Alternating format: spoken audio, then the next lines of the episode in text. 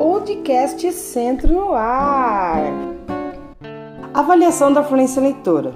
Olha lá, avaliação da fluência leitora no seu prazo estadual. Reportamos-nos ao boletim que foi o número 351 de 2021, tratou do tópico em questão, estabelecendo os objetivos e procedimentos e prazo para avaliação da fluência leitora.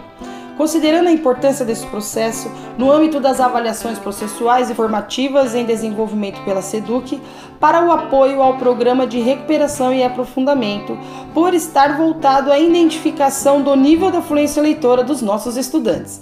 Capacidade essa que constitui condição básica para a compreensão de textos e interação subsequente com o um conjunto de conhecimentos ao longo do processo de escolarização. Reforçamos a importância da efetivação dessa avaliação junto a todos os estudantes envolvidos, segundo, terceiro e sexto ano da educação fundamental.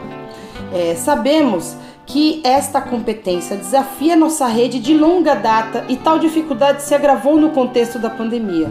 Portanto, é fundamental envidar todos os esforços para concretizá-la e a data prevista para sua finalização é no dia 30 de novembro.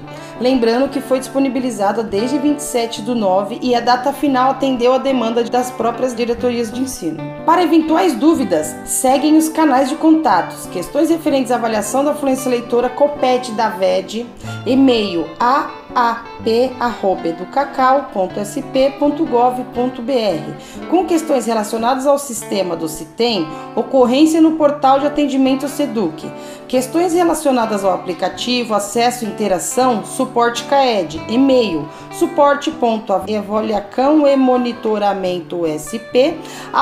caed.ufjf.br ou pelo chat que vamos disponibilizar o link aqui na descrição desse podcast. Podcast Centro no Ar, você sempre informado.